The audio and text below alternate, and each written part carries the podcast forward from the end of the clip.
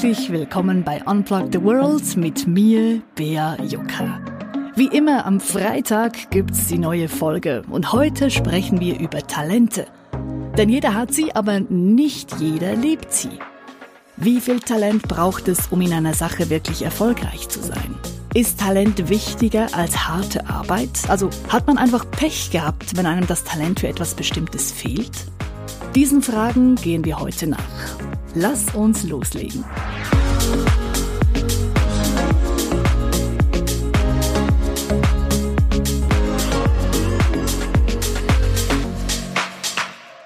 Gestern, während ich meinen Hafermilch-Cappuccino schlürfte und für diese Podcast-Folge recherchierte, habe ich ein nettes Zitat gelesen. Und zwar, die Wälder wären sehr still, wenn nur die begabtesten Vögel sängen.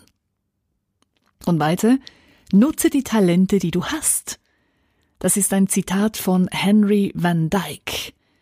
Nutze die Talente, die du hast. Schön gesagt, aber was heißt das überhaupt?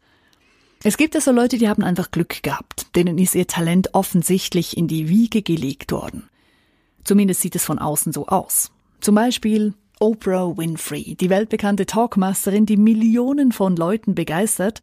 Ich finde auch, die hat das richtig drauf. Die kann emotionale Interviews führen, die bringt die Fragen auf den Punkt, die ist richtig gut in dem, was sie tut.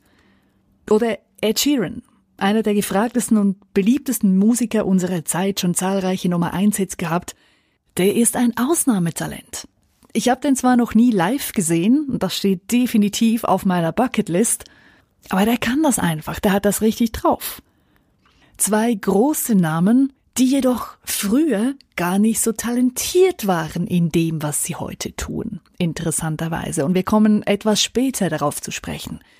Eine Frage, die sich da wirklich stellt, ist, ist es das Talent, das zum Erfolg führt, oder spielt eben doch die harte Arbeit dahinter die Hauptrolle?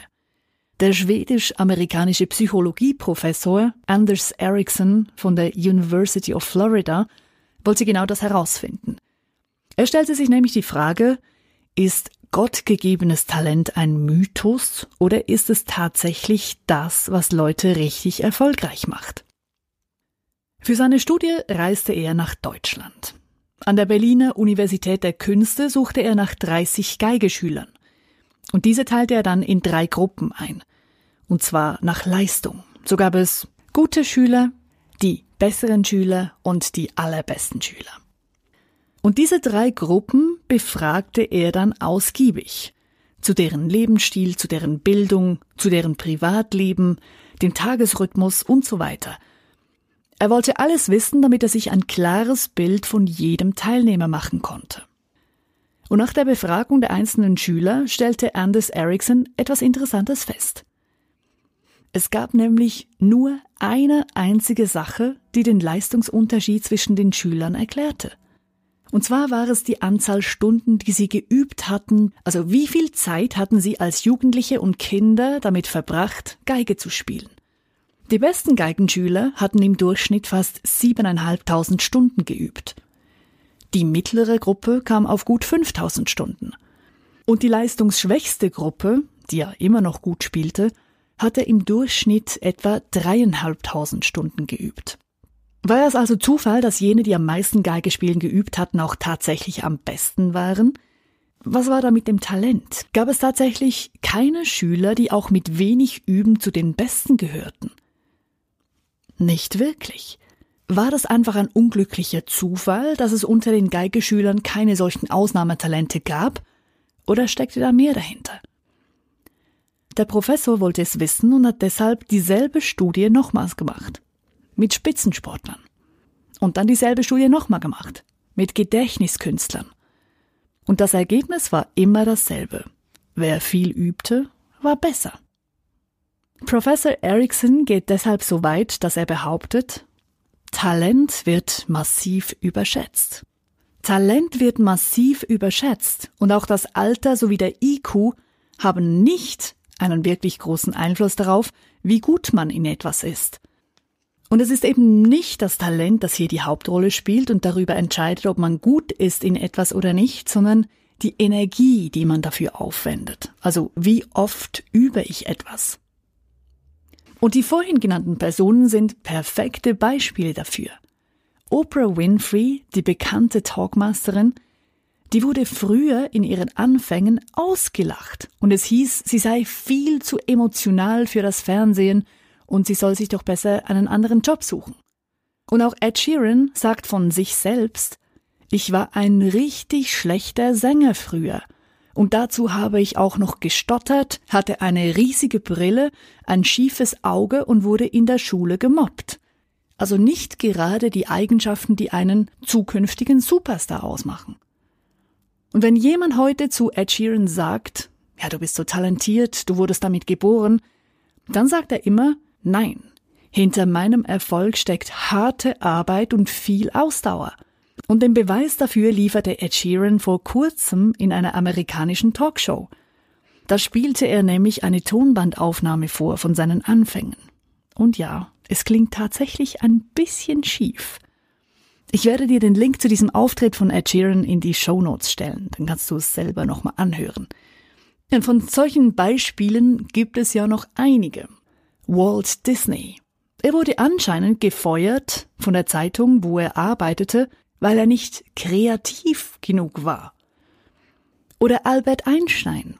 Als Kind galt er als durchschnittlich talentiert. Er lernte erst mit drei Jahren sprechen und mit sieben Jahren schreiben. Und auch die Aufnahmeprüfung an der ETH Zürich hat er nicht bestanden. Was wäre passiert, wenn diese Leute einfach aufgegeben hätten und gesagt hätten, oh, ich bin noch nicht so talentiert, ich kann das nicht? Sie wären niemals dahin gekommen, wo sie sind oder wo sie waren.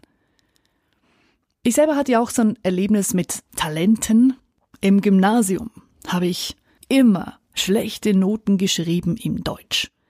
Und es war ja nicht so, dass meine Rechtschreibung wirklich schlecht war oder dass ich so viele Kommafehler machte. Nein, wenn ich einen Aufsatz schrieb, dann hatte ich praktisch keine Fehler. Trotzdem kassierte ich regelmäßig schlechte Noten. Eine vier oder wohl auch mal eine fünf. In der Schweiz haben wir das umgekehrte Notensystem, das heißt, in der Realität war es dann eben eine zwei oder eine drei, eben halt richtig schlecht.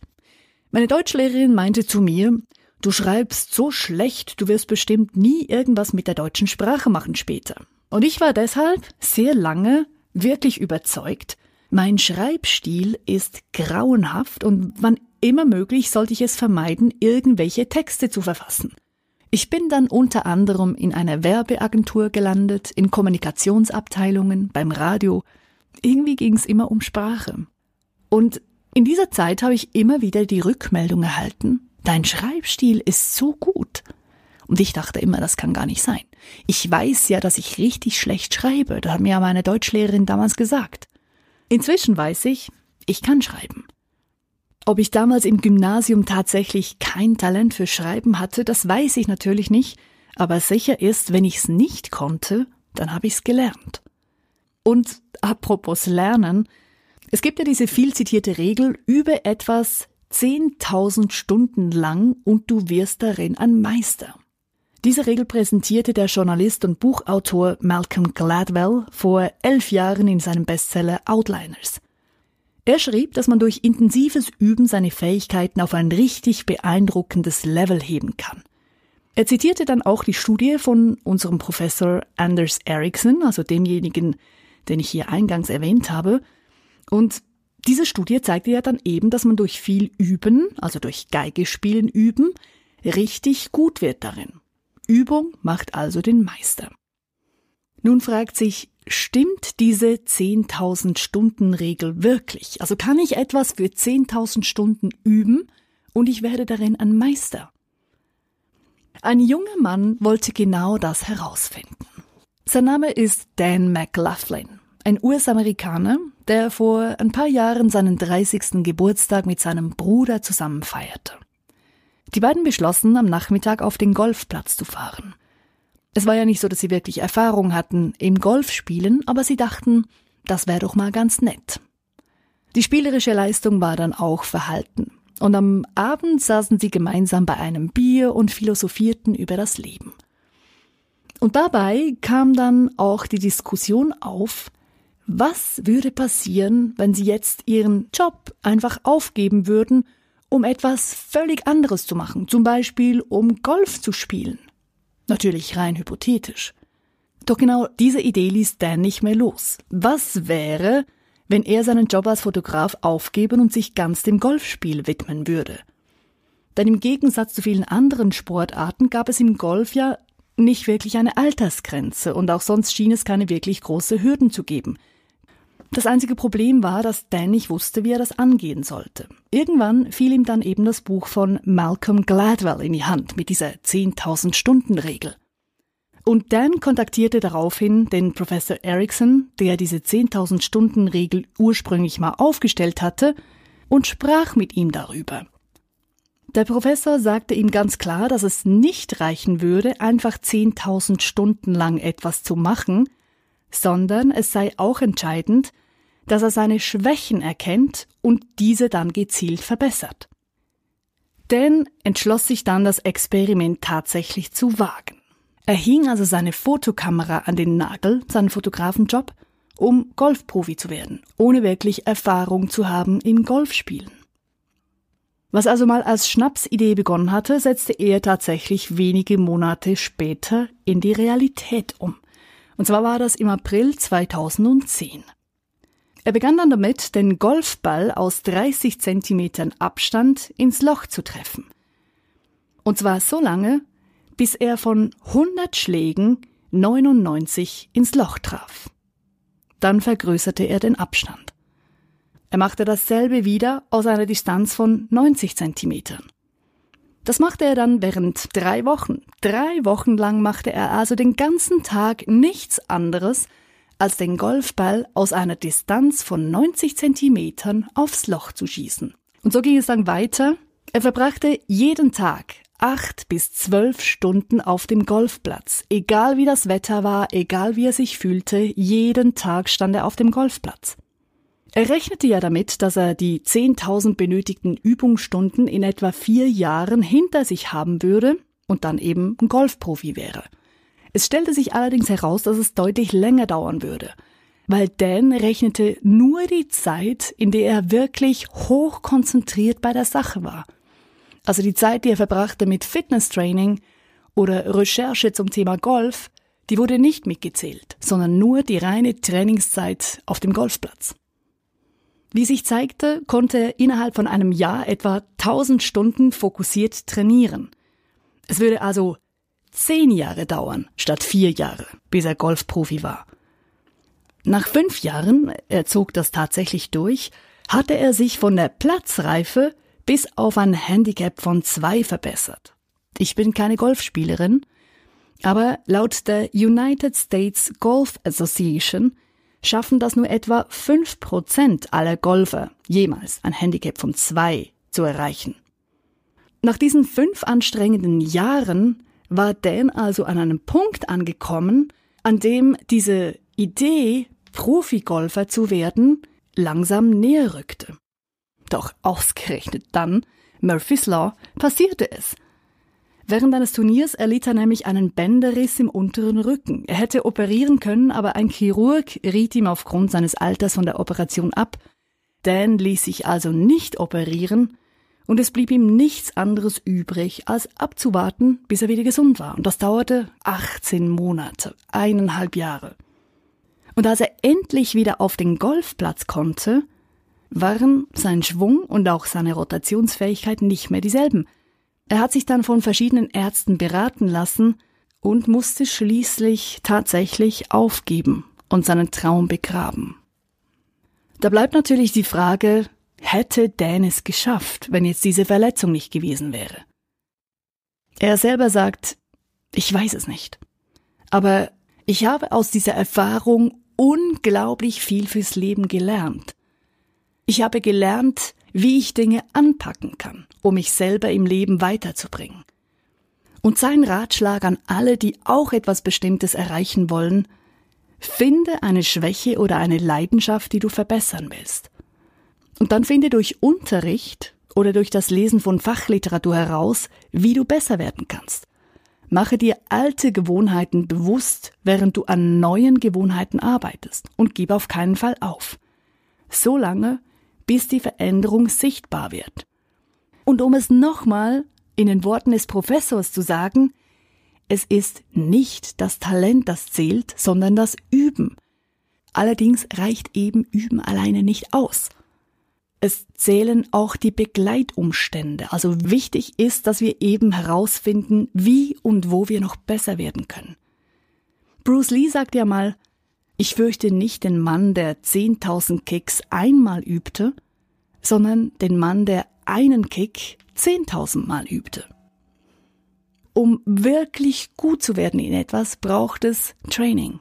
Immer wieder, immer wieder dasselbe, immer wieder dasselbe und noch ein bisschen besser werden. Denn schlussendlich gilt, egal wie gut wir schon sind in etwas, es geht immer noch besser. Bleibt noch die Frage, was, wenn wir gar nicht wissen, wo unsere Leidenschaft liegt, worin wir überhaupt besser werden wollen. In diesem Fall hat der Investmentguru Warren Buffett einen Tipp auf Lager. Schreibe dir eine Liste mit 25 Dingen, die du gerne tust. Schreib alles auf, was dir in den Sinn kommt. Und dann gehe diese Liste nochmals durch und streiche zuerst das raus, was dir am wenigsten wichtig ist.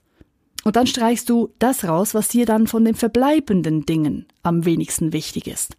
Und so machst du das weiter, bis du nur noch fünf Dinge auf der Liste hast. Und diese fünf Dinge sind deine wahre Passion. Alles andere sei pure Ablenkung und sei es nicht wert, dass du dich damit beschäftigst.